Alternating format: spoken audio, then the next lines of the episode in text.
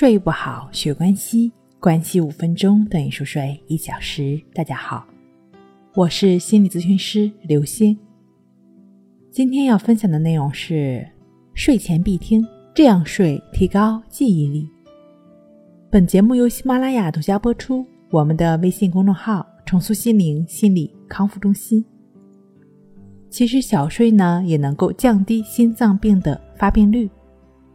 我们的心脏会兴奋，是因为感受到了交感神经的支配；那心脏会平静呢，则是受到了副交感神经的支配。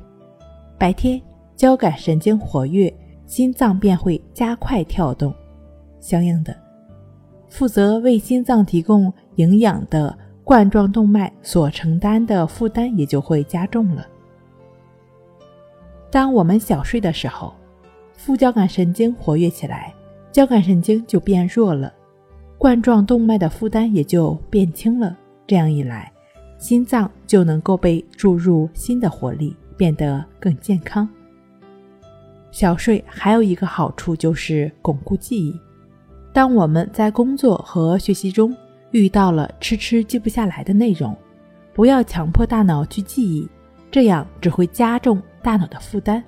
效率呢却不高，不如用小睡的方式，在学到新的内容后小睡几分钟，让大脑放松一下，这样呢反而能够促进大脑的记忆。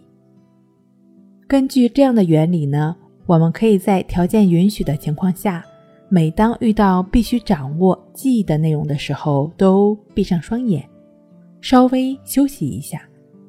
要真正的休息，不要一边闭着眼睛一边继续想事情。